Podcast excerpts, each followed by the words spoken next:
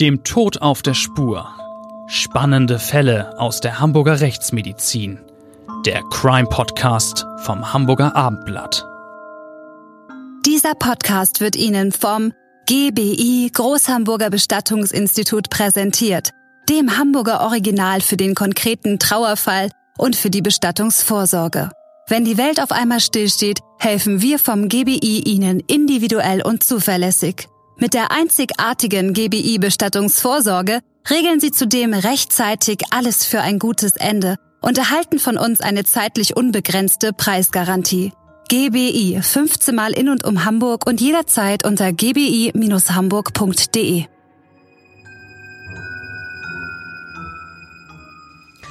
Moin Moin und herzlich willkommen, liebe Hörer, zu unserem Abendblatt Crime Podcast, dem Tod auf der Spur.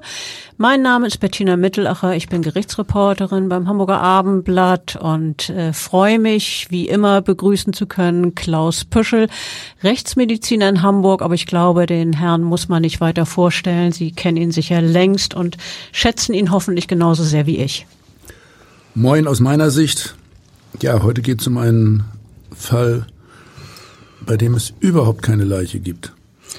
Überhaupt keine Leiche, das ist wahr, aber äh, dieser Fall ist nicht minder spannend. Ich fange mal mit einer Weisheit an. Es bleibt immer etwas hängen. Das hat schon vor fast 2000 Jahren der griechische Schriftsteller Plutarch festgestellt. Also der Tenor ist natürlich, Verleumdung bleibt nicht folgenlos. Auch wenn sie erkannt und aufgedeckt wird, ist der Makel noch nicht beseitigt. Plutarch hat die falsche Beschuldigung mit einer Bisswunde verglichen, von der immer eine Narbe zurückbleibt. Also, es bleibt immer etwas hängen.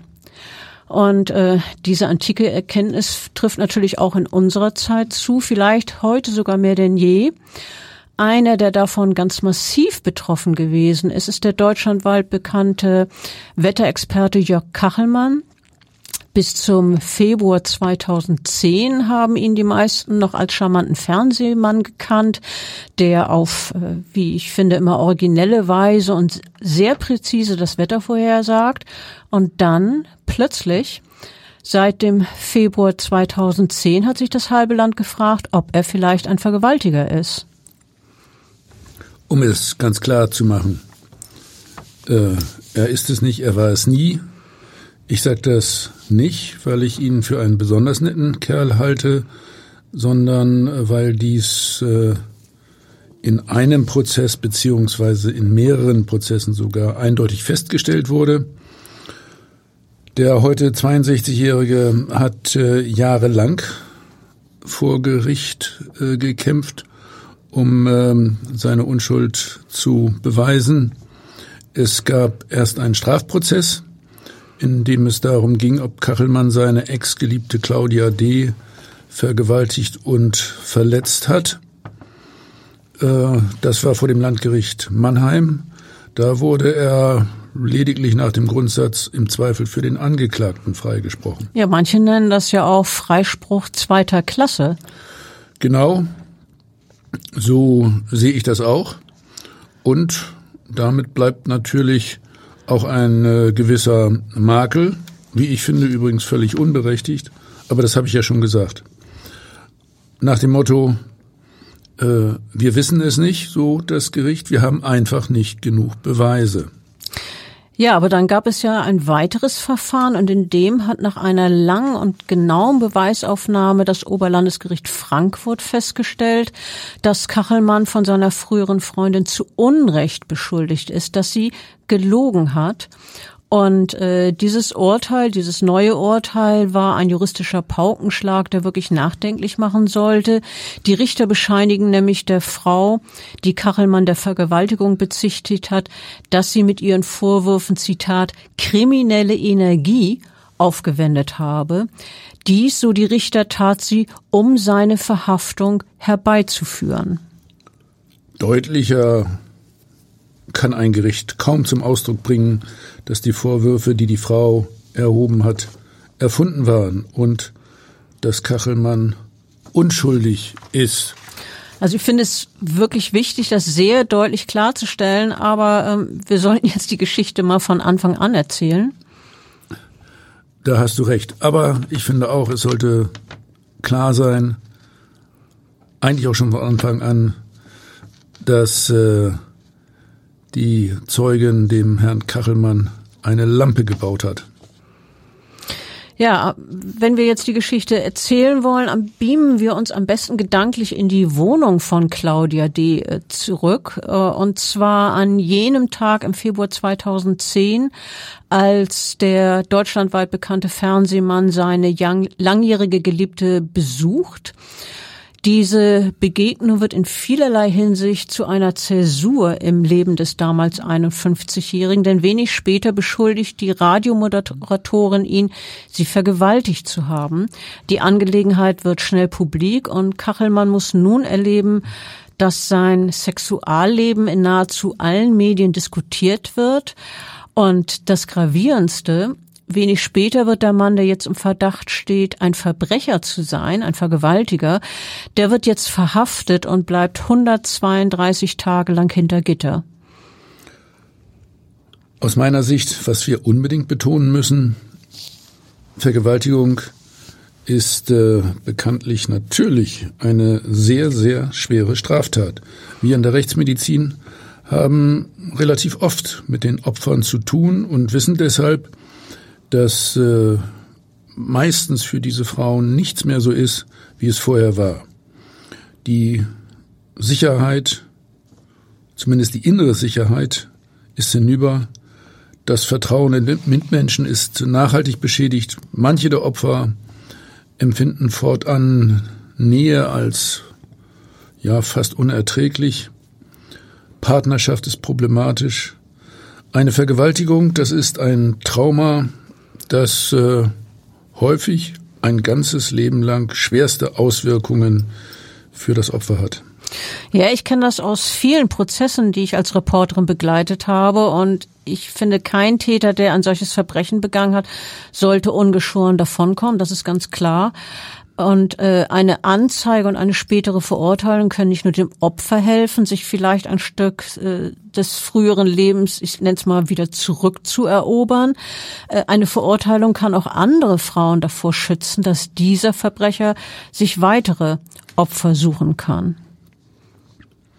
Ja klar, aber in Einzelfällen können auch Frauen durch falsche Beschuldigungen einen Mann ewig in Verruf bringen. Auch das eine Erfahrung aus der Rechtsmedizin, die gar nicht so selten ist. Mhm. Und auch eine Erfahrung aus, aus meinem Metier, aus der Gerichtsreportage. Also wir kennen beide solche Fälle aus unserer beruflichen Tätigkeit. Denn es gibt Fälle, in denen eine Frau ein Geschehen schildert und zur Anzeige bringt, das sich so gar nicht zugetragen hat, was wirklich war wissen üblicherweise ja nur die beiden, um die es geht, der Mann und die Frau, ob wirklich Zwang und Gewalt im Spiel war, Drohung, ein brutaler Übergriff oder ob es sich vielleicht um einvernehmlichen Sex handelte. Ja, und die dritte Möglichkeit äh, hast du noch nicht erwähnt. Äh, vielleicht hat sich auch ein gar nichts abgespielt. Auch das kommt bei uns in der Rechtsmedizin immer wieder vor. Wie soll zuverlässig die Wahrheit ans Licht kommen? Ja, wenn Aussage gegen Aussage steht, wenn es keine unabhängigen Zeugenaussagen gibt und keine objektiven Beweise? Und dabei steht wirklich viel auf dem Spiel, weil wenn so eine Anzeige im Raum steht, die Glaubwürdigkeit, das Renommee, wahrscheinlich sogar die ganze Zukunft des Mannes, der eines gewaltsamen Übergriffs bezichtigt wurde. Ja, eine, eine, so eine Beschuldigung, ein Prozess und wenn er vielleicht sogar mehrere Jahre ins Gefängnis kommt, können die Folgen sein. Und was, wenn der Mann unschuldig in Haft, in Haft saß? Ja, so kann Sex auch von Seiten der Frau zum bösartigen Crime genutzt werden. Ja, Sex and Crime. Äh, damit sind wir auch bei dem Titel unseres Buches Sex and Crime, in dem wir diesen Fall des Wettermoderators äh, schon ausführlich geschildert haben, da können Sie das nochmal nachlesen. Wirklich spannend. Wirklich spannend, genau. Publik wurde der Fall Kachelmann mit der Festnahme des populären Wettermannes am Frankfurter Flughafen. Das war am 20. März 2010. Da ist er gerade aus Vancouver, Kanada, wiedergekommen, wo er die Olympischen Spiele, Winterspiele moderiert hat. Und äh, am Flughafen in Frankfurt klicken dann die Handschellen, weil nämlich Kachelmanns langjährige Geliebte Claudia D. ihn beschuldigt hat, sie vergewaltigt zu haben. Und sie sagt, er habe ihr dabei auch ein Messer an den Hals gehalten und ihr mehrere Verletzungen zugefügt. Aus meiner rechtsmedizinischen Sicht, die damals äh, 36-Jährige berichtet, beim Treffen am 8. Februar in ihrer Wohnung habe es zwischen ihr und ihrem Liebhaber Streit gegeben weil sie ihm Untreue vorgeworfen habe. Das äh, geht auch um ein Schreiben, was angeblich ein anonymer Absender geschickt habe mit dem Inhalt, er schläft mit ihr, also mit der Nebenbuhlerin. Schließlich habe Karelmann, und jetzt wird's gewaltsam, aus ihrer Küche ein Tomatenmesser geholt es ihr an den Hals gehalten. Das ist ja ein ziemlich heftiger Vorwurf, also Messer am Hals. Allerdings. Ja, und er habe sie dann ins Schlafzimmer gedrängt und äh, mit dieser wirklich sehr heftigen Bedrohung dann vergewaltigt. Ja, die Frau geht dann zur Polizei und präsentiert dort ein Slip und ein Kleid, das sie zu dem Zeitpunkt getragen habe, also zum Zeitpunkt der Vergewaltigung. Und sie zeigt diverse Verletzungen.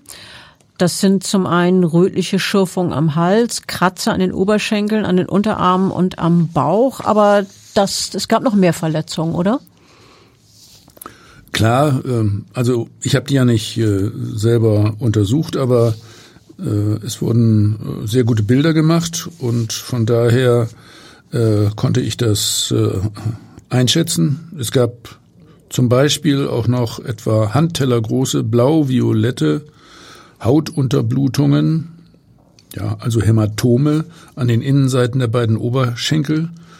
Und von denen hat die Zeugin behauptet, dass Kachelmann dafür verantwortlich sei, ja, als er sie da gewaltsam genommen hat. Ja, nun stellt sich natürlich die Frage, ist der Prominente, der doch lange so als charmanter Frauentyp gegolten hat, in Wahrheit ein brutaler Vergewaltiger? Oder handelt es sich bei der Anzeige von Claudia D. um einen Rachefeldzug einer enttäuschten Geliebten, die ihrem Lover größtmöglichen Schaden zufügen will? Also ich will mal behaupten, die halbe Nation, vielleicht sogar die Han ganze Nation hat darüber damals diskutiert und die Meinungen sind geteilt. Und ein äh, Haftprüfungstermin, den Kachelmann vier Tage nach seiner Festnahme hat und äh, bei dem der Richter den Unschuldsbeteuerungen des 51-Jährigen damals nicht glaubt, wird gleichsam zu einem Spießrutenlauf. Nach dem Termin muss Kachelmann in einen Gefangenentransporter einsteigen. Der kurze Weg dorthin, also vom äh, Gerichtsgebäude bis zum Transporter, äh, auf dem der Prominente von äh, Polizisten flankiert wird, so, man, so wie man das ja auch immer im Krimi sieht, äh, gilt äh, später als eines der am besten dokumentierten Ereignisse des ganzen Jahres 2010. Ja, es war wirklich bemerkenswert. Etliche Kameras filmen den Wetterfachmann und ja, ich erinnere mich auch noch an die 13 Worte, die Kachelmann auf diesem Weg dann gesagt hat. Millionen Menschen haben das im, im Radio gehört oder im Fernsehen auch beobachtet. Er hat gesagt, ich bin unschuldig, das ist alles, was ich im Moment sagen kann. Danke. Ja, das äh, klingt irgendwie äh, sehr geschäftsmäßig, finde ich. Äh, irgendwie äh, nicht äh, wirklich elementar. Ich glaube, der war ganz perplex und hat deswegen sowas Allgemeines gesagt. Jedenfalls das kann sehr gut er, sein. Ja, er muss dann jedenfalls 132 Tage im Untersuchungsgefängnis bleiben. Du hast das ja vorhin schon erwähnt. Das sind vier Monate. Seine Beteuerung, er habe seinerzeit zwar Sex mit seiner Geliebten gehabt, aber ohne jegliche Gewaltanwendung seinerseits wurden dem Beschuldigten vom Untersuchungsrichter eben nicht geglaubt und auch bei den Haftprüfungsterminen wurde ihm nicht geglaubt. Erst am 29. Juli 2010 kommt er wieder auf freien Fuß und zwar hat das das äh, Oberlandesgericht beschlossen, das dann mit dem äh, Fall befasst war. Als äh, Hintergrund ist das Gutachten einer Bremer Psychologieprofessorin, die hat nämlich äh, die Aussage des mutmaßlichen Opfers sich angehört und und auch äh, begutachtet und hat dabei festgestellt, dass es äh, Mängel bei den Schilderungen der angeblichen Tat gegeben habe. Ähm, was hat die Gutachterin damit bei genau gemeint? Naja, da geht's also um ein Glaubwürdigkeitsgutachten äh, und die äh, bekannte Gutachterin, die ich auch aus anderen Verfahren kenne, hat gesagt, die Darstellungen der Zeugen seien vage und oberflächlich jedenfalls nicht präzise genug. Äh, ob es sich dabei um wahre Erlebnisse handelt oder um Lügen, das könne so nicht festgestellt werden.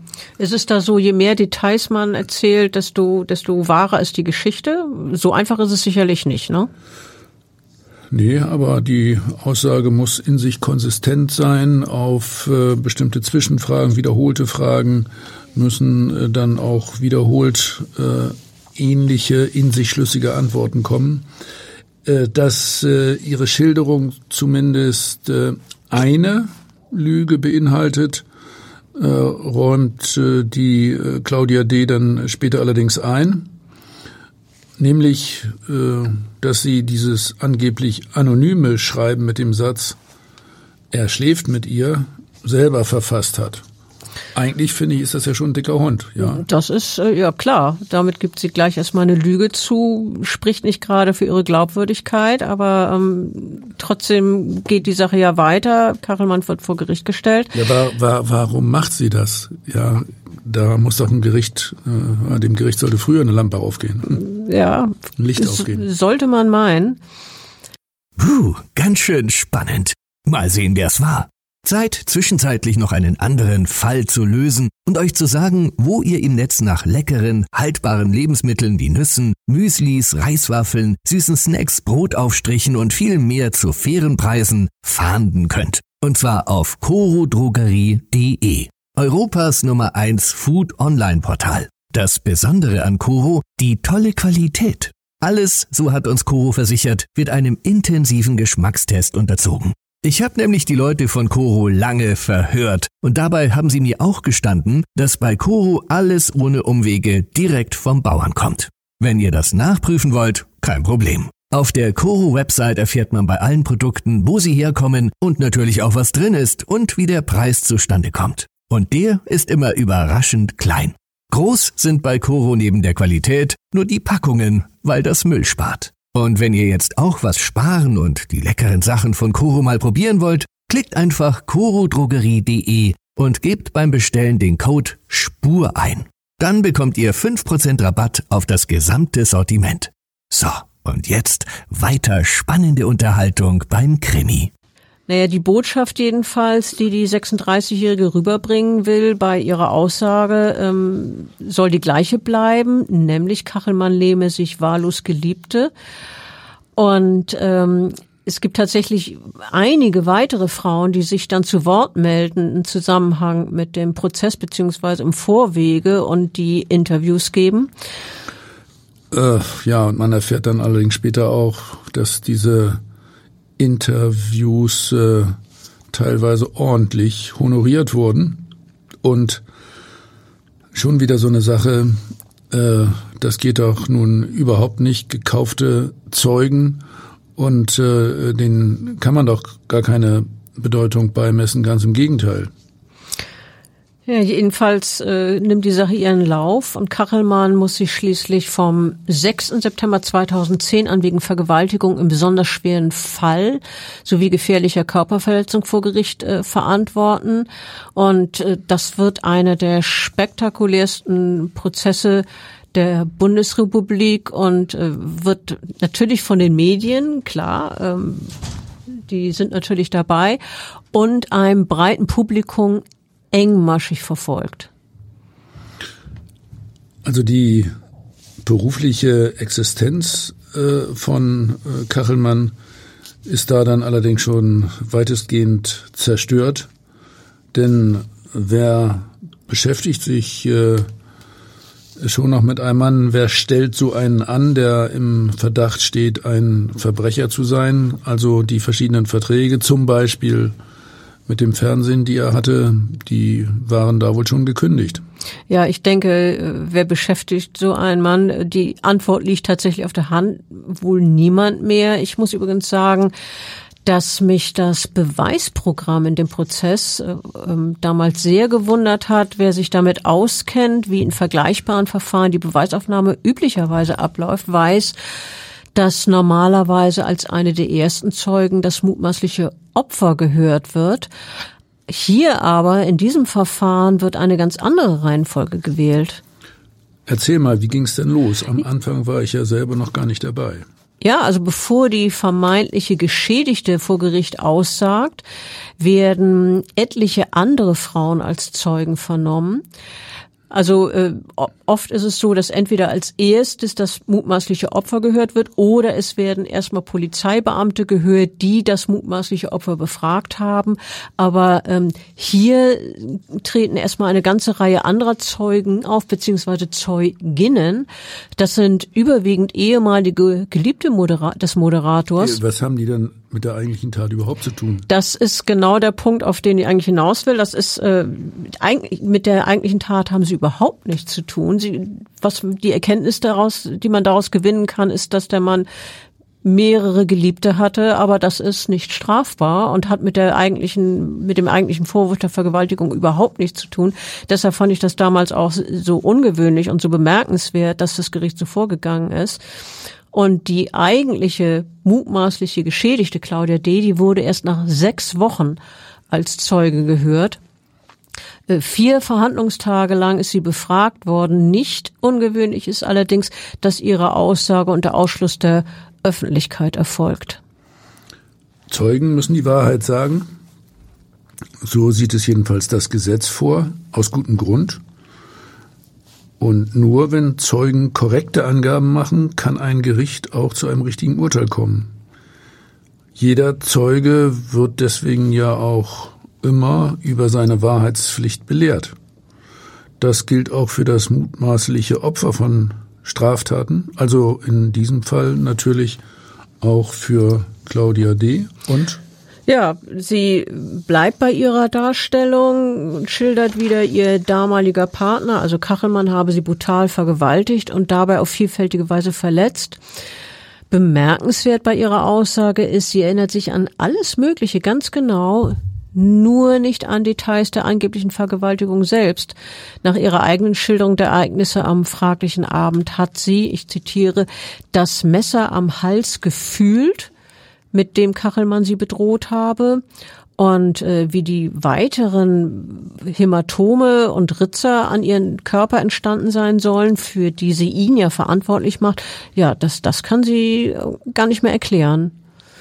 Aber ähm, dass die Fotogra äh, Verletzungen, du hast es ja vorhin schon gesagt, sind fotografisch gut dokumentiert, ne? Ja, es erfolgte damals, wie das ja auch allgemein üblich ist, ähm, eine sogenannte Geschädigtenuntersuchung. Also die äh, zuständige Polizeidienststelle hat äh, die, die Zeugin äh, im nächstgelegenen Institut für Rechtsmedizin untersuchen lassen.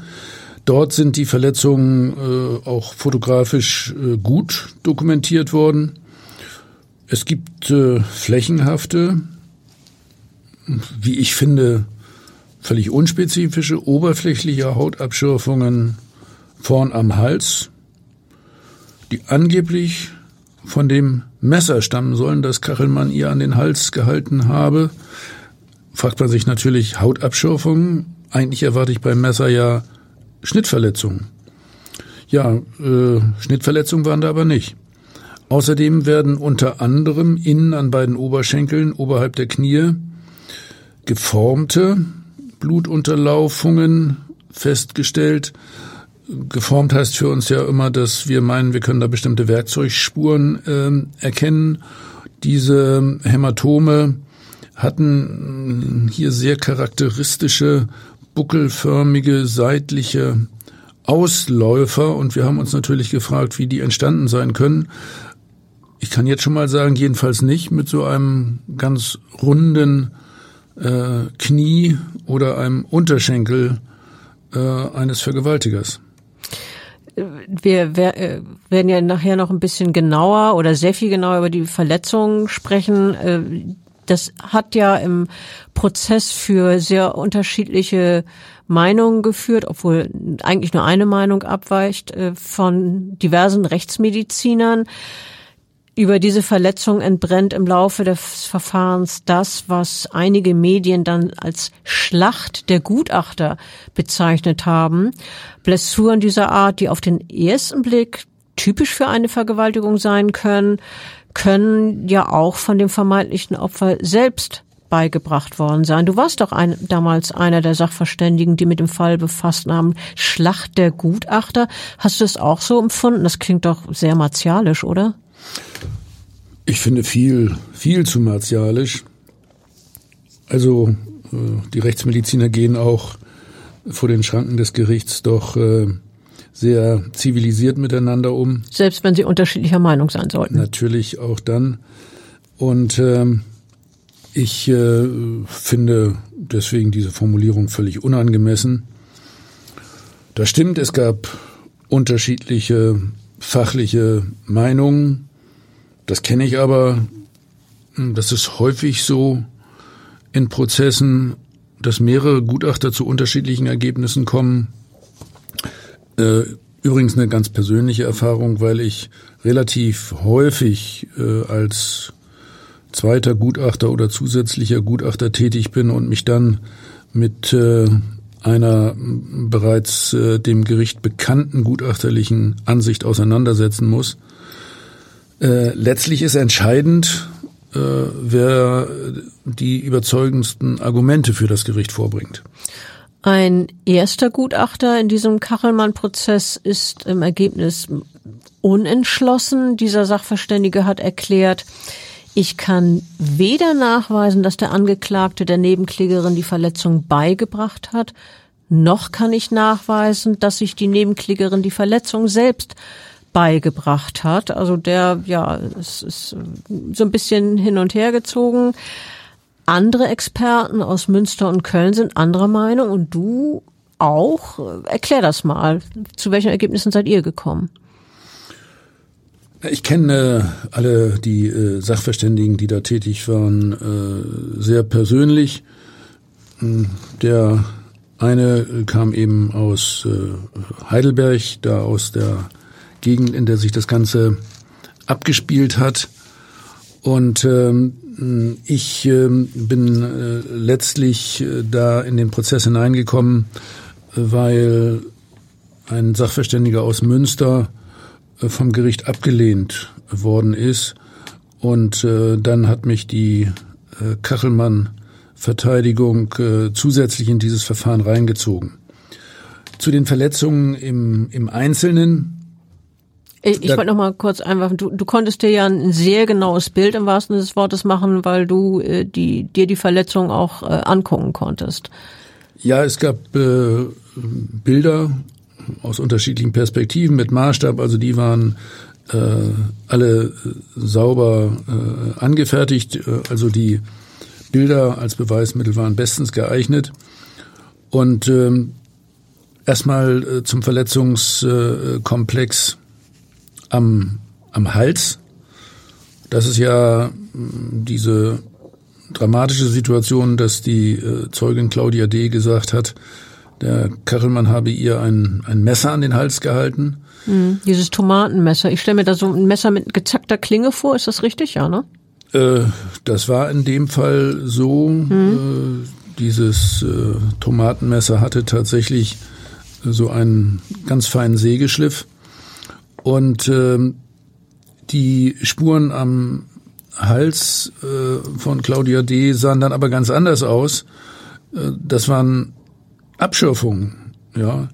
Die waren schlicht überhaupt nicht mit dem geschilderten Tatgeschehen äh, vereinbar. Warum wir, nicht? Wir haben da, ja, wir, wir haben damals übrigens auch Selbstversuche gemacht. Da werde ich nachher auch noch mehr davon erzählen. Aber speziell auch zu der äh, Verletzung am Hals muss man sagen, äh, mit einem Messer sind äh, diese Abschürfungen äh, nicht entstanden, auf keinen Fall schneidend. Äh, eine Schnitt- oder Stichverletzung, wie man sie bei scharfer Gewalt erwartet, war überhaupt nicht zu erkennen. Ja, und äh, was, was ist so mit der Dynamik der, der, des Tatgeschehens, wenn du dann diese Be äh, Verletzung am Hals bewerten sollst? Ja, also äh, am Hals äh, habe ich das ja jetzt schon schon mal erklärt. Nichts mit Schneiden, nichts mit Stechen.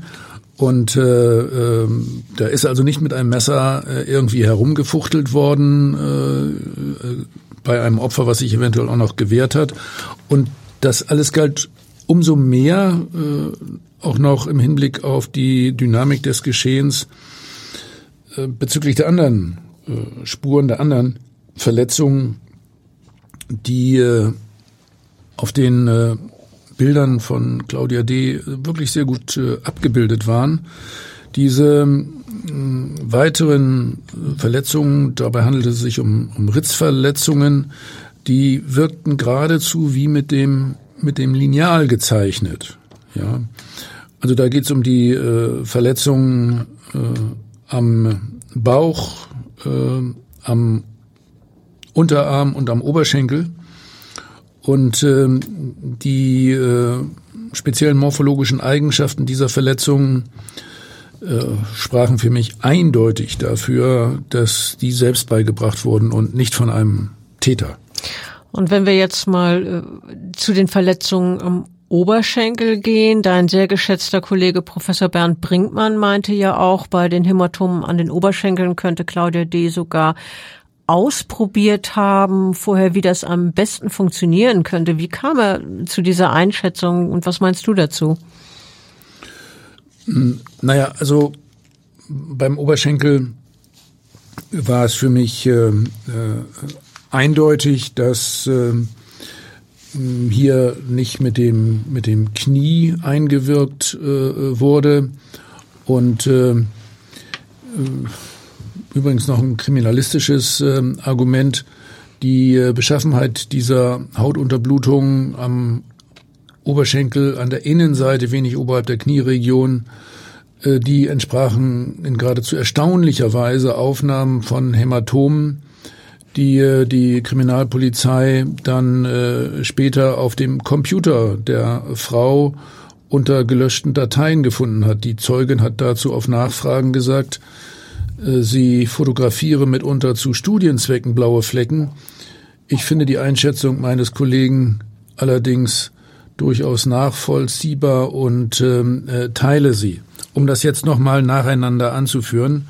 Also äh, die äh, Verletzungen an äh, äh, Oberschenkel, Bauch und äh, Unterarm waren für mich eindeutig selbst beigebracht, weil sie völlig oberflächlich waren, völlig gleichmäßig wie auf die Haut gezeichnet und ähm, in ihrer Tiefe überhaupt nicht wechselnd, auch ähm, äh, erreichbar für die eigene Hand der Zeugen und äh, der Arbeitshand, also der rechten Hand gegenüberliegend auf der linken Seite äh, des Körpers und dann ganz speziell die Untersuchung am Bauch.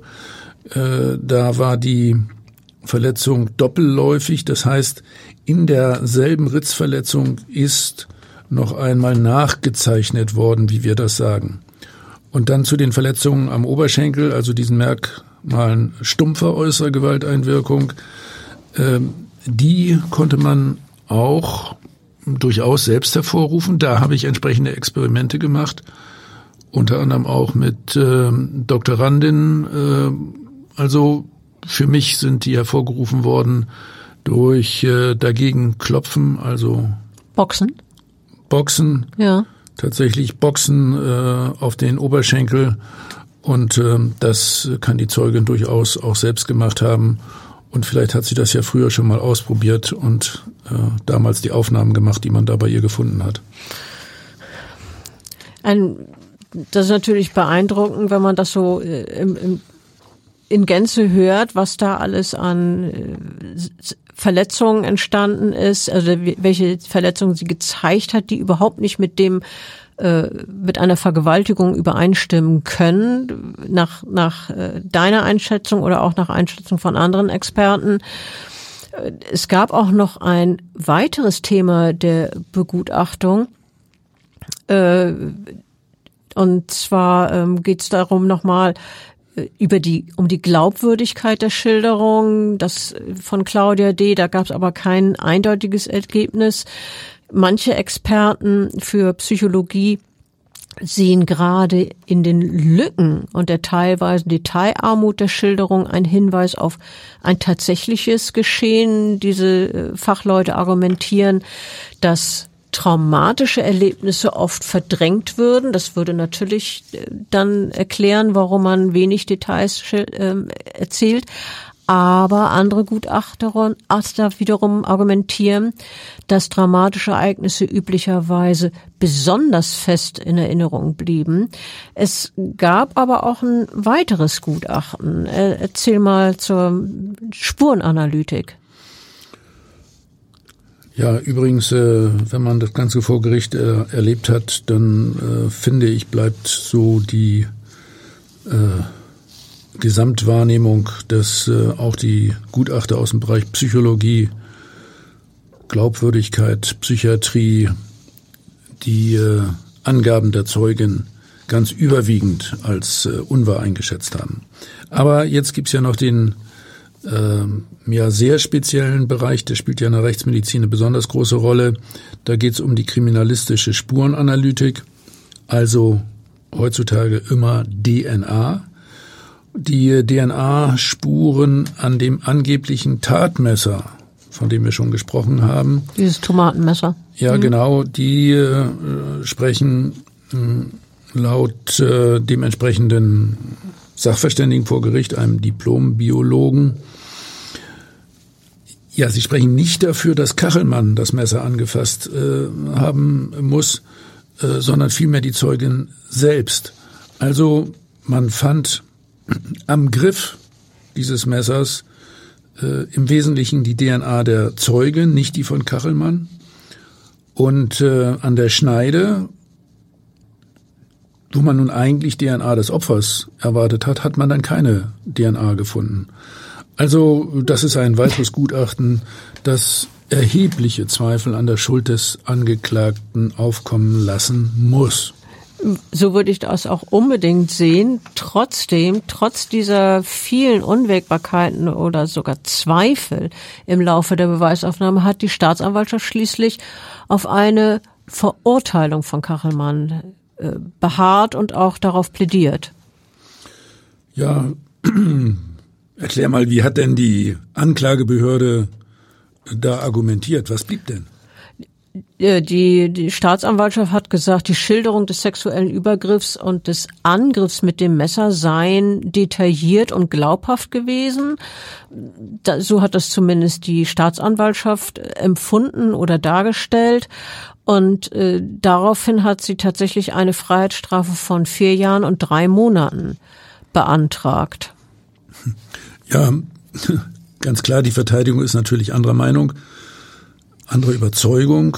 Äh, sie berief sich äh, unter anderem ganz stark natürlich auf unsere rechtsmedizinischen Gutachten, speziell auch mein eigenes, und forderte Freispruch.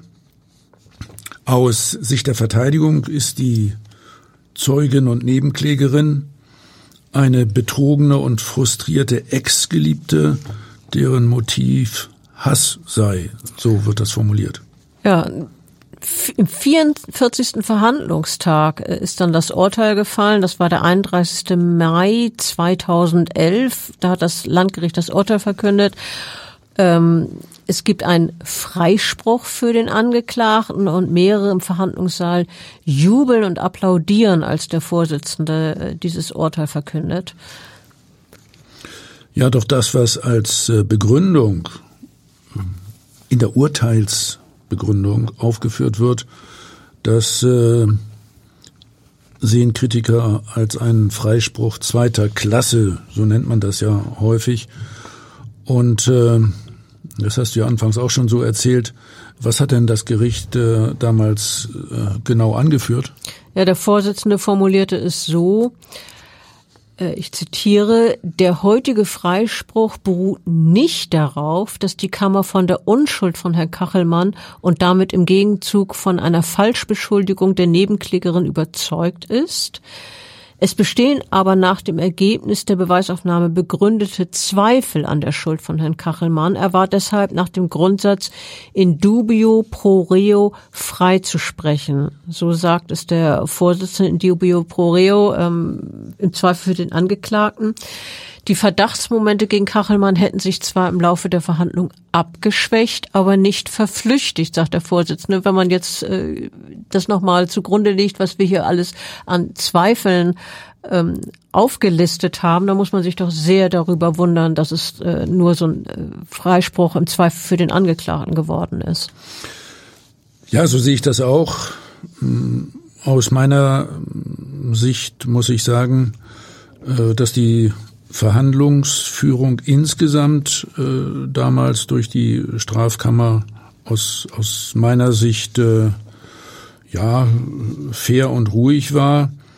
Äh, das äh, Urteil habe ich dann nicht mehr als so souverän äh, empfunden. Es gab äh, dann da ja auch noch ein persönliches Schlusswort, in dem sich der Vorsitzende an alle Anwesenden und die Medienvertreter wendet. Ungewöhnlich. Was hat er denn da gesagt? Der hat gesagt, das menschliche Erkenntnisvermögen ist begrenzt. Wir entlassen den Angeklagten und die Nebenklägerin mit einem möglicherweise nie mehr aus der Welt zu schaffenden Verdacht, ihn als potenziellen Vergewaltiger, sie als potenzielle rachsüchtige Lügnerin. Ja, das, das ist äh, sicherlich richtig, wie er das ge gesagt hat. Und dann hat der Vorsitzende weiter formuliert, bedenken Sie, dass Herr Kachelmann die Tat möglicherweise nicht begangen hat, aber bedenken Sie auch, dass die Nebenklägerin möglicherweise Opfer einer schweren Straftat war. Unterstellen Sie jeweils die günstigste Variante für den Angeklagten und für die Nebenklägerin. Nur dann haben sie den Grundsatz in dubio pro reo verstanden, also im Zweifel für den Angeklagten. Naja, also äh, ich neige dazu, in diesem Fall eben das zu sagen, was du einleitend schon gesagt hast. Äh, eigentlich bedeutet das, da bleibt was hängen. Mhm. Definitiv. Ja, formal war das also ein Freispruch. Immerhin könnte man meinen, die äh, Gefahr einer Gefängnisstrafe ist äh, für Kachelmann jetzt abgewendet. Immerhin eine mehrjährige Gefängnisstrafe stand da ja im Raum. Aber äh, das kann ein Mann, dem vorgeworfen wurde, über eine Frau brutal hergefallen zu sein, kaum zufriedenstellen. Rehabilitation sieht ganz anders aus. Ja, es bleibt immer etwas hängen, äh, wie wir schon eingangs zitiert haben, und äh, das will Kachelmann nicht aus sich sitzen lassen. Er wehrt sich dagegen. Ja, genau. Ich finde, äh, das hat er klug gemacht. Er macht das äh, auf seine Art. Im Jahr 2012 erhebt er vor dem Landgericht äh, Frankfurt eine Zivilklage. Also wir sind jetzt äh, beim Zivilgericht und da erfolgt durch Kachelmann eine Schadenersatzklage gegen die Frau, deren Beschuldigungen ihm 132 Tage im Gefängnis eingebracht haben. Äh, er fordert, sie müsse ihm jetzt 13.352,69 Euro zahlen. Das hat er ganz genau ausgerechnet. das war aber nur ein Teil dessen, ein sehr kleiner Teil dessen, was er im Strafverfahren für Gutachterkosten ausgegeben hat. Und ähm, was war denn sein Argument jetzt, äh, wieso er diese Z äh, Zivilklage eingereicht hat? Naja, letztlich stand natürlich dahinter, dass er seine Unschuld festgestellt Nein, ich meine, wollte. Äh, das, äh, ja, und äh, vor Gericht hat er gesagt, er wolle Geld zurückhaben, was er aufwenden musste, um sich gegen die Falschbeschuldigung zu wehren. Und äh, mit diesem Prozess geht äh, die äh, spektakuläre juristische Auseinandersetzung äh, dann in äh, die in die nächste Runde, also jetzt beim Oberlandesgericht Frankfurt. Sehr wahrscheinlich ist es Kachelmann ja dabei nicht vordringlich um das Geld gegangen. In sein Kalkül könnte auch eingeflossen sein. Wenn er diese Zivilklage gewinnt, äh, wird das wahrscheinlich als Nachweis gewertet werden, dass Claudia D. seinerzeit gelogen habe. Allerdings, viel spricht dafür, dass das die eigentliche Motivation war.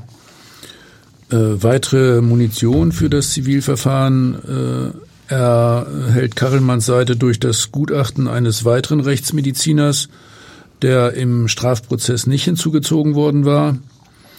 Äh, dieser Kollege von mir kommt ebenfalls zu dem Ergebnis, dass die Art der Verletzungen äh, dafür spricht, äh, dass sich Claudia D. sie sich selbst zugefügt hat.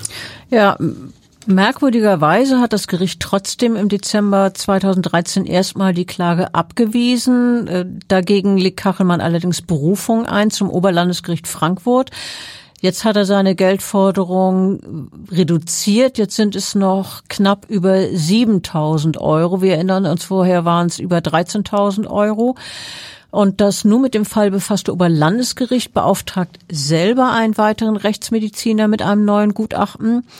Es ist der, in diesem Fall jetzt der Leiter der Rechtsmedizin in Frankfurt, Marcel Fairhoff, auch ein geschätzter Kollege von dir, den du, glaube ich, sehr gut kennst. Äh, was hat er denn im Detail gesagt? Ja, äh, Fairhoff ist äh, ein besonders erfahrener Rechtsmediziner, der äh, vorher lange in Gießen tätig war und in ähm, äh, Frankfurt eben auch ein sehr großes Institut leitet. Die äh, Ergebnisse seiner Untersuchung trägt er als Gerichtssachverständiger dann im Januar 2016 vor. Und er sagt das äh, in etwa folgendermaßen.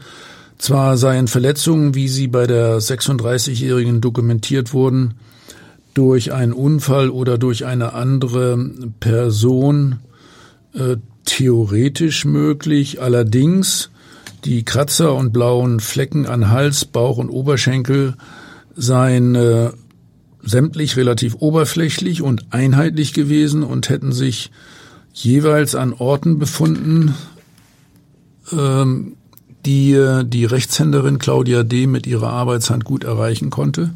Das hatte ich ja auch schon so gesagt. Und äh, es seien die typischen Merkmale für Selbstverletzungen in jeder Hinsicht erfüllt. Äh, mit Arbeitshand äh, meinst du, dass sie beispielsweise als Rechtshänderin da besonders gut herankäme? Ganz genau. Die musste sich überhaupt nicht verrenken, äh, wenn sie da an ihren Oberschenkel, an den Bauch und den Unterarm herankommen wollte.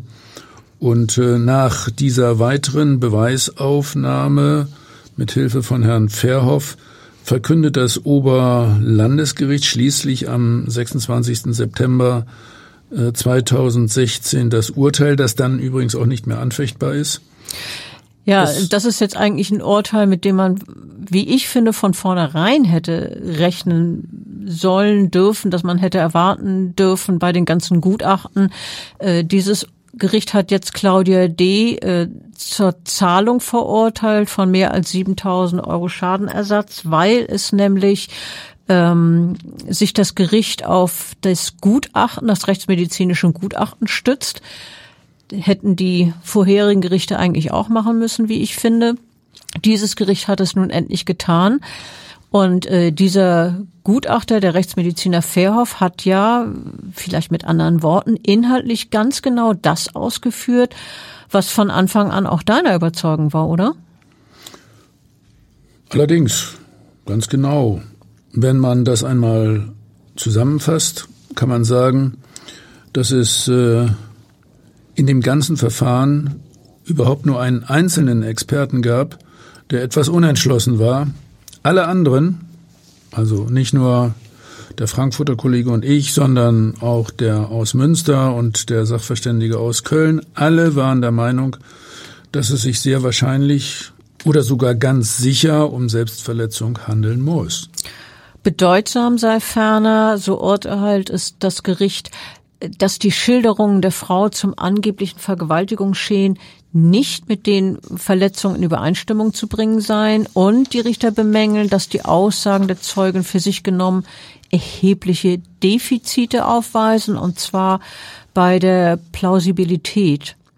Und in der Urteilsbegründung führt der Senat, so nennt man dieses Gericht am Oberlandesgericht, äh, führt der Senat aus, er sei davon überzeugt, dass Claudia D. ihren früheren geliebten Kachelmann, und jetzt zitiere ich, vorsätzlich wahrheitswidrig der Vergewaltigung bezichtigte. Das ist schon sehr deutlich, oder? Ja, das muss man sich dann nochmal auf der Zunge zergehen lassen. Das hört man in dieser Deutlichkeit nicht so oft. Aber es geht ja sogar noch weiter. Ja, der eigentliche Clou kommt ja erst noch. Erzähl. Die Richter stellen klar, dass sich die Frau durch eine wissentlich unwahre Strafanzeige gegen Kachelmann der Freiheitsberaubung schuldig gemacht habe. Sie sprechen äh, von einem, jetzt wieder Zitat, beachtlichen Fantasie- und Beharrungsvermögen, Zitat Ende, der Frau und davon, dass sie sich zur Bekräftigung ihrer Schilderung, wieder Zitat, selbst verletzte und äh, dann nochmal Zitat aus ihrer aufgewendeten kriminellen Energie folgt, dass es ihr darauf ankam, die Verhaftung des Klägers herbeizuführen. Und äh, die Richter sagen auch noch, Rachemotive seien bei der Frau jedenfalls nicht auszuschließen. Sie habe sich von Kachelmann gekränkt gefühlt und hegte Hassgefühle gegen den Täter. Ja, das sind, sind in der Tat sehr klare Worte und Claudia D. wird sie wahrlich nicht gern gehört haben. Jahrelang hat sie ja immerhin auf ihren Beschuldigungen beharrt. Bei der Polizei und im Gerichtsverfahren hat immer wieder gesagt, ich bin das Opfer, er ist der Täter. Ja, und nun kriegt sie klipp und klar gesagt, dass sie gelogen hat. Ja, um das nicht zu vergessen, sie hat übrigens auch äh, zum Teil gut bezahlte Interviews gegeben. Auch das, ja. Interessant ist die Redakt Reaktion der Frau auf die Entscheidung des Gerichts und äh, deshalb klare Worte, also erstmal ihr Auftreten. Die Frau, äh, sind ja jetzt ein paar Jahre vergangen im Zuge der Gerichtsverfahren, sie ist inzwischen 42 Jahre alt. Ähm, die hat sich bei der Urteilsverkündung vor dem Oberlandesgericht maskiert. Sie hat eine dunkle Sonnenbrille getragen, eine blonde Perücke, trägt einen Cowboy-Hut und äh, sie sitzt also da und hört den Worten des Richters zu. Sie wirkt zunächst sehr beherrscht, aber äh, dann wenig später bricht diese Fassade doch zusammen. Und das Urteil nennt sie, das muss man sich jetzt wieder mal vorstellen, sie nennt das Ganze einen Justizskandal. Und das geht noch weiter. Den Vorsitzenden hat die Frau beschimpft. Äh, sie nennt ihn in einem Statement, das sie dann später, man muss es eigentlich so nennen, Wutschnauben vor laufenden Kameras abgegeben hat. Sie nennt äh, das Gericht befangen und frauenfeindlich, insbesondere der Vorsitzende sei befangen und frauenfeindlich gewesen. Er habe mit seinem ausschließlich männlich besetzten Senat ein katastrophales Fehlurteil, so wörtlich, gefällt. Äh, mit dem Urteil solle im, wieder Zitat, männerbündischen Täterstaat Deutschland ein Exempel statuiert werden, da Frauen im Kampf gegen sexuelle Gewaltattacken mutiger geworden seien. Das ist also Ihr Statement vor laufenden Kameras. Das muss man sich mal auf der Zunge zergehen lassen. Aber ähm, auch Wettermoderator Kachelmann hat das Urteil im Anschluss kommentiert. Ich finde, sein Statement war wirklich beeindruckend, oder? Ja, das finde ich auch. Sehr beeindruckend sogar. Er spricht von Dankbarkeit und davon, dass er das Vertrauen in den Rechtsstaat zurückgewonnen habe. Und äh, er sagt auch nochmals Folgendes, wörtlich. Eine Verbrecherin schwingt sich zu einer Ikone des Feminismus auf. Das ist die größtmögliche Verhöhnung, die man echten Opfern von Vergewaltigungen zuteil werden lassen kann. Sie zieht die echten Opfer in Zweifel. Und damit hat Kachelmann wirklich einen schlimmen und traurigen Aspekt dieses Prozesses auf den Punkt gebracht. Denn was ist mit den Frauen, die zu Recht einen Mann der Vergewaltigung beschuldigen? Claudia D. hat mit ihren Lügen wirklich schweren Schaden verursacht in vielfältiger Hinsicht. Äh, denn äh, sie hat dazu beigetragen, dass man vielleicht jetzt noch kritischer die Aussagen äh, von Frauen ja, den bewertet. Frauen wird nicht mehr geglaubt. Das ja. den Frauen tendenziell noch weniger geglaubt wird, wenn sie eine Vergewaltigung äh, schildern. Und das ist natürlich ganz, ganz furchtbar für die e echten Opfer. Ich finde das ganz schlimm. Total bitter ist das wirklich. Äh, das, das macht mich innerlich an. Und äh, ich glaube, die Claudia D. hat anderen Frauen einen echten Bärendienst erwiesen. Ja, ganz furchtbar. Eine Zeit lang sieht es so aus, ähm, als müsste sich die Frau selber noch als Angeklagte vor Gericht verantworten. Die Staatsanwaltschaft Mannheim hat gegen sie ein Ermittlungsverfahren eingeleitet. Da geht es um den Verdacht der Freiheitsberaubung, denn schließlich hat sie ja durch ihre Aussage veranlasst, dass Kachemann 132 Tage in Untersuchungshaft verbracht hat. Zu Unrecht, wie man jetzt weiß. Doch schon sechs Monate später wird das Verfahren eingestellt. Die Begründung der Staatsanwaltschaft, die zahlreichen Gutachten im Straf- und Zivilverfahren würden kein einheitliches Bild darstellen. Nicht auch, einheitlich, da hatte ich aber einen anderen Eindruck. Ich auch. Äh, ich finde, dass äh, sich die Staatsanwaltschaft äh, da aus der Verantwortung stiehlt. Denn, wie ich schon vorhin gesagt habe, nur ein einziger Sachverständiger hat äh, beides für möglich gehalten, die Verletzung durch eine Vergewaltigung oder auch durch Selbstbeibringung. Sämtliche anderen Experten hatten die Angabe des angeblichen Opfers zurückgewiesen und das hat man wirklich in den Medien nicht sauber dargestellt. Der Fall Kachelmann ist nicht der einzige, in dem ein Mann Opfer einer Falschbeschuldigung wurde. Es hat auch ein anderes Verfahren gegeben, in dem eine Frau Sex gleichsam ja als, als Waffe genutzt hat, um ein Verbrechen zu begehen. Und dieser Mann hat fünf Jahre lang eine Gefängnisstrafe wegen angeblicher Vergewaltigung abgesessen. Erst dann hat sich seine Unschuld herausgestellt, als es im wahrsten Sinne des Wortes zu spät war. Es hat den Beschuldigten, dieser Mann hieß Horst Arnold, womöglich nicht nur seine Freiheit, sondern ja vielleicht auch sein Leben gekostet. Ja, so kann man das vielleicht sehen. Aber nochmal von Anfang an zu diesem Fall.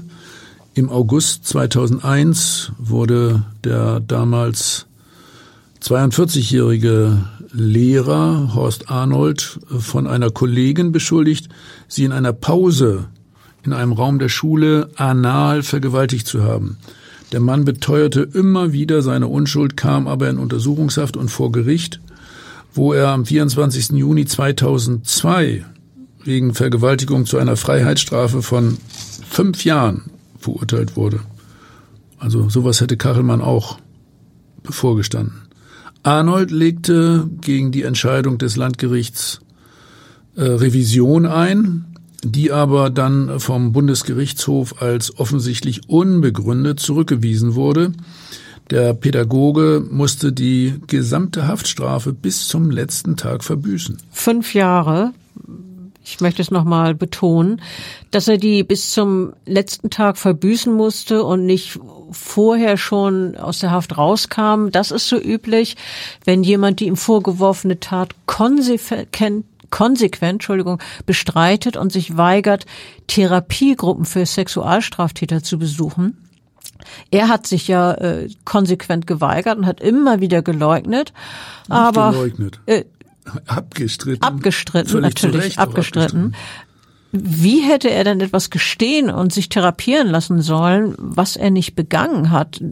Doch man hat ihm einfach nicht geglaubt. Ja, später dann allerdings schon zu spät, als er seine Gefängnisstrafe längst verbüßt hatte. Im Jahr 2007 fiel einer Mitarbeiterin der Schule, an der Horst Arnold unterrichtet hatte, Ungereimtheiten bei der Aussage des angeblichen Opfers auf. Denn äh, das angebliche Opfer, die Frau, die ihn der Vergewaltigung beschuldigt hatte, die hatte in mehreren Passagen ihrer Vita nachweislich gelogen. Und äh, dann hat diese Kollegin, also die ähm, das kundgetan und das publik gemacht. Und äh, schließlich hat ein neuer Anwalt des verurteilten Horst Arnold ein Wiederaufnahmeverfahren erwirkt, in dem der Lehrer dann schließlich am 5. Juli 2011 freigesprochen wurde, nachdem er also die fünf Jahre verbüßt hatte und äh, vier Jahre nach seiner Freilassung. Ja, und diesmal war es ein Freispruch erster Klasse. Äh, Im Urteil heißt es nämlich, es stehe ohne jeden Zweifel fest, dass Arnold die Vergewaltigung nicht begangen habe. Von dem angeblichen Opfer sei ein Geschehen geschildert worden, das äh, an sich kaum glaubhaft gewesen sei und zugleich übte die Kammer im zweiten Prozess erhebliche Kritik am ursprünglichen Urteil. In äh, dem ersten Prozess seien, Zitat, elementare Grundregeln der Wahrheitsfindung verletzt worden. Ja, und das vor einem deutschen Strafgericht, einem e Landgericht. E elementare Grundregeln Grundregeln der Wahrheitsfindung verletzt. Ja, äh, das muss man sich mal auf der Zunge zergehen lassen. Damit kann man Horst Arnold eindeutig als Justizopfer bezeichnen. Wohl wahr. Nicht nur, dass er unschuldig im Gefängnis gesessen hat, er wurde nach seiner Freilassung zunächst auch noch für drei Jahre unter Führungsaufsicht gestellt als angeblich gefährlicher Sexualtäter. Ein Stigma, das ihn weiter verfolgen sollte. Und als Lehrer konnte er nicht wieder arbeiten, weil das zuständige Kultusministerium ihm eine automatische Wiedereinstellung verweigerte. Es verlangte, er müsse sich neu bewerben. So lebte der unschuldige Mann bis zuletzt von Hartz IV und ein Jahr nach seinem Freispruch fiel er tot vom Fahrrad, Herzinfarkt mit 53 Jahren tragisch. Eine Auszahlung von 25 Euro als Entschädigung für jeden zu Unrecht erlittenen Tag im Gefängnis hat er auch nicht mehr erlebt. Wie siehst du das als Experte? Man kann doch durchaus einen Zusammenhang zwischen der Leben, der Leidenszeit des zu Unrecht Verurteilten und dem tödlichen Infarkt vermuten, oder?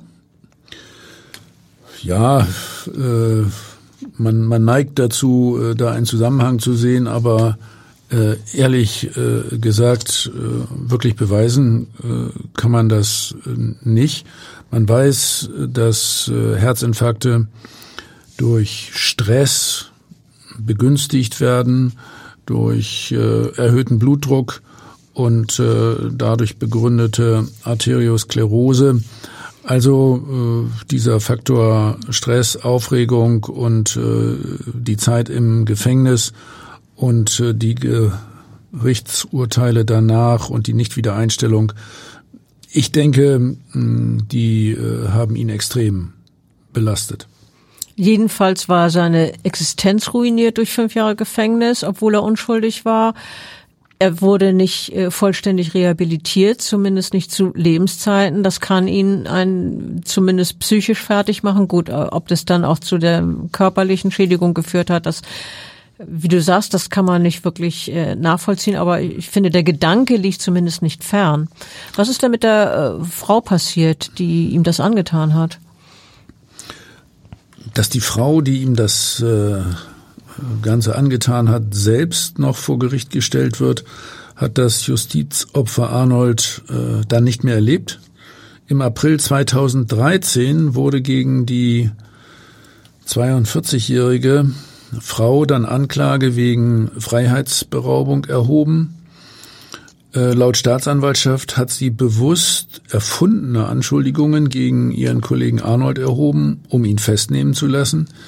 Ihr Motiv laut Anklage, sie habe ihn als Konkurrenten um einen von ihr angestrebten Posten ausschalten wollen. Also sowas Banales. Oder äh, das hat ja überhaupt nichts zu tun mit Vergewaltigung und Sex.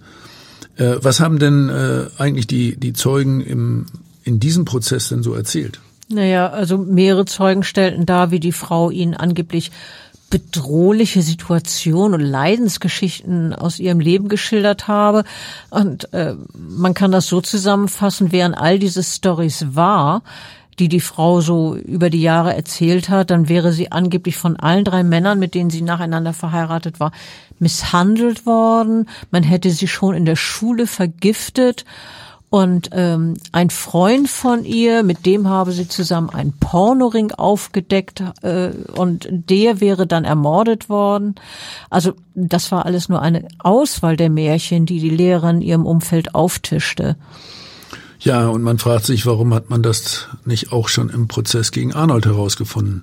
Die Frau ist dann ja auch psychiatrisch begutachtet worden. Ja, das stimmt. Die Sachverständige stellte bei ihr ein ausgeprägtes Bedürfnis nach Aufmerksamkeit und Zuwendung fest und wenig Empathie. Und es gebe ein, bei ihr Hinweise auf eine spezielle Persönlichkeitsstörung, die sich unter anderem in egozentrischem, dramatisch-theatralischem und manipulativem Verhalten äußert. Ja, das kann äh, vielleicht teilweise ihr Verhalten erklären, hm, sehr klug ausgedrückt, aber äh, das rechtfertigt natürlich überhaupt nicht, was sie getan hat. Sie hat eine Existenz zerstört. Warum hat das Gericht bloß nicht schon früher bemerkt?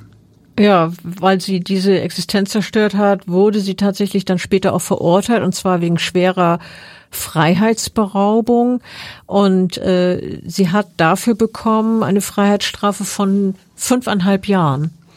Wow. Also für die sogenannte mittelbare Täterschaft. Ja. Äh, das war immerhin ein halbes Jahr mehr als Horst Arnold äh, vor ihr abgesessen hatte. Man kann darüber spekulieren, dass das Gericht das vielleicht gezielt so bemessen hat. Jedenfalls äh, endet bei einem Strafmaß, das ein Jahr oder mehr beträgt, automatisch das Beamtenverhältnis. Auch erlöschen damit sämtliche Pensionsansprüche. Ja, aber das sind nur Begleiterscheinungen neben der Haftstrafe. Ja, es gab dann ja eine Urteilsverkündung natürlich äh, gegen diese Frau. Und die Richterin sagte, die Zerstörung einer Existenz könne man dem, mit dem Urteil nicht wieder gut machen. Auch könnten Horst Arnold dadurch keine verlorenen Jahre zurückgegeben werden. Deshalb, so wörtlich die Richterin, deshalb kann dieses Urteil keine Wiedergutmachung sein, auch nicht für die Angehörigen des Justizopfers, deren Leben durch die falsche Vergewaltigungsvorwürfe gegen den Lehrer ebenfalls sehr belastet worden sind. Klar, man muss sich das vorstellen. Die werden natürlich auch möglicherweise gemieden, bös angeguckt, wie auch immer. Es bleibt immer etwas hängen. Es bleibt immer etwas hängen. Die Justiz, so sagt die Richterin, würde sich gern bei den Angehörigen entschuldigen. Immerhin. Auch wenn äh, dies äh, Urteil nichts wiedergutmachen kann in Richtung Arnold. Äh, es ist immerhin sehr wichtig, dass das Gericht so klar Stellung bezogen hat, finde ich. Ja, in diesem Fall, wir sollen ja keine Urteils, ja, Schelte betreiben und wir sollen ganz unabhängig sein. Aber ich finde, äh, dass das Gericht hier äh, nicht nur klar Stellung bezogen hat, sondern ein gutes Urteil gesprochen hat. Finde ich auch. Und ähm, ja, das ist diesmal ein sehr ausführlicher Podcast geworden, aber ich finde, das ist, ist auch ein sehr, sehr wichtiges Verfahren gewesen mit einem wirklich gravierenden Falschurteil, das Gott sei Dank dann äh, korrigiert wurde, zumindest im Fall Kachelmann konnte, ich sag mal, das Schlimmste noch abgewendet werden. Ähm, ja, ich äh, bin der Meinung, dass das kann man gar nicht oft genug betonen und äh, finde das wichtig, diesen Fall nochmal in aller Ausführlichkeit darzustellen. Ich bedanke mich, dass du dabei gewesen bist, dass du mitgeholfen hast. Ja, äh, aus meiner Sicht nochmal klare Stellungnahme. Es ist nicht alles so, wie es vordergründig aussieht oder geschildert wird. Rechtsmediziner müssen, müssen immer kritisch äh, bleiben und äh, es gibt äh, immer auch die Möglichkeit, dass äh, ungewöhnliche Verletzungen einmal selbst beigebracht sind und das Zeugen nicht die Wahrheit sagen. Ein Tschüss. wahres Wort. Tschüss und vielen Dank.